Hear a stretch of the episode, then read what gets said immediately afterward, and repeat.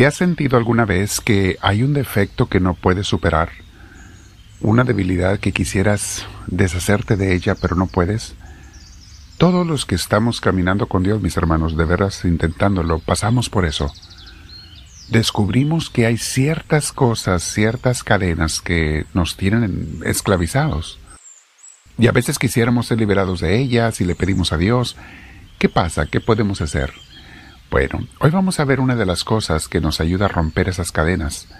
No necesariamente quitar la debilidad, pero sí romper esa cadena, esa esclavitud de tener que siempre estar cayendo en ello.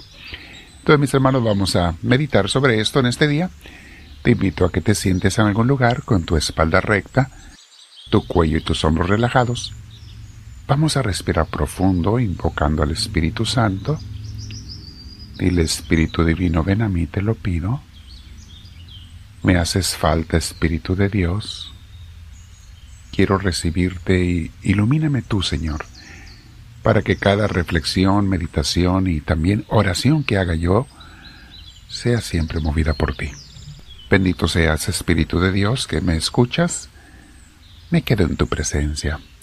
Y con mis hermanos te decimos todos desde el corazón, Gloria al Padre, Gloria al Hijo, Gloria al Espíritu Santo, como era en un principio, sea ahora y siempre, por los siglos de los siglos. Amén.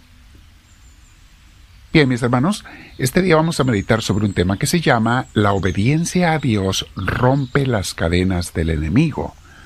O sea, el diablo nos pone cadena, mis hermanos, y utiliza tus debilidades, si te dejas dominar por una de ellas, para encadenarnos, para tender esa trampa y, tenernos atados a él, o por lo menos no creciendo. Mucha gente no es que sea pecadora, simplemente no avanza en el camino de Dios.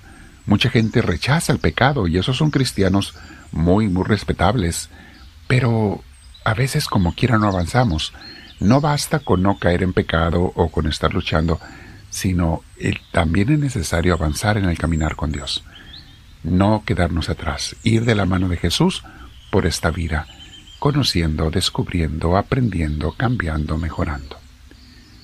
Bien, sobre eso vamos a meditar hoy, mis hermanos. Una vez más, respira profundo. Siempre que tengan audífonos, pónganselos para que nada nos distraiga, mis hermanos. Ayuda muchísimo tener audífonos. Bien, les decía, el título de hoy se llama La obediencia a Dios rompe las cadenas del enemigo. Mucha gente está encadenada por un pecado, mis hermanos. Quizá muchos de nosotros allí hemos estado o estamos todavía. Por un pecado, por una debilidad en la que siempre caemos, si quieres un remedio para romper esa cadena, te los voy a dar hoy. Son la humildad y la obediencia a Dios. Digo un remedio porque no es el único, pero es muy importante esto. La humildad y la obediencia a Dios. Porque simplemente pidiéndole a Dios que nos quite esa debilidad o el caer en ese pecado, no funciona. ¿Te has dado cuenta de ello? Porque tenemos que hacer también lo que está de nuestra parte. Someternos a Dios cada día en una oración entregada con máxima humildad, pedir su auxilio y buscar en todo, mis hermanos, cada día ser obedientes a, sus mandamientos y órdenes que bien sabemos son por nuestro propio bien. La obediencia, mis hermanos, es sumamente importante. La gente rebelde, o sea, lo contrario a la obediencia, la gente que quiere guiarse sola, sin recibir guía, sin ser, tener la suficiente humildad para ser guiados, es la gente que se pierde, mis hermanos, en esta vida. Y en la otra, tristemente. En las vidas de los santos vemos las luchas de ellos con sus debilidades. Mis hermanos, todos los santos tenían debilidades, eran humanos como nosotros. Un San Pedro con su timidez en la hora de las pruebas. Un San Pablo que tenía una debilidad que le atormentaba, no nos dice cuál es, pero le pidió a Dios que se la quitara y Dios le dijo, no Pablo, no te la voy a quitar, te basta mi gracia o un San Agustín que con su vida mundana y carnal eh, estaba perdido hasta que se convirtió, igual que Francisco de Asís, antes de su conversión. Santa Teresa de Ávila, que en su adolescencia fue absorta por las novelas de aquel entonces, las novelas escritas, y estas y las conversaciones mundanas con una amiga le robaron su amor profundo a Dios, porque ella desde su infancia estaba enamorada de Dios.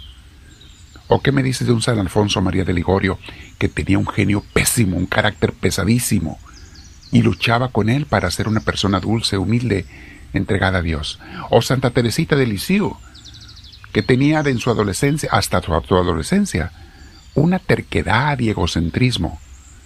Y así, mis hermanos, cada santo, todos tienen sus luchas, sus defectos. No ha habido ninguno que fuera perfecto.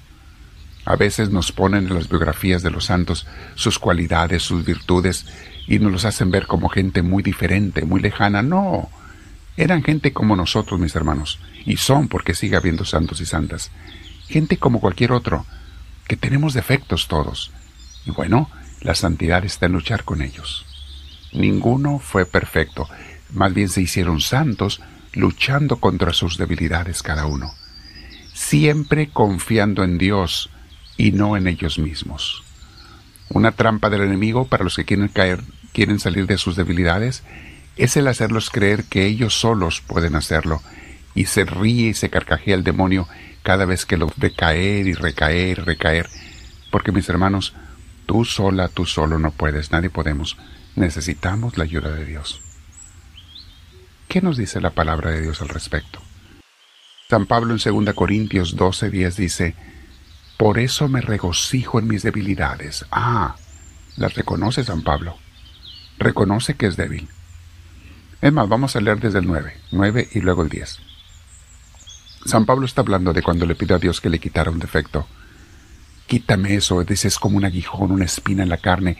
Y Dios le dijo, dice 12.9, te basta con mi gracia, pues mi poder se perfecciona en las debilidades.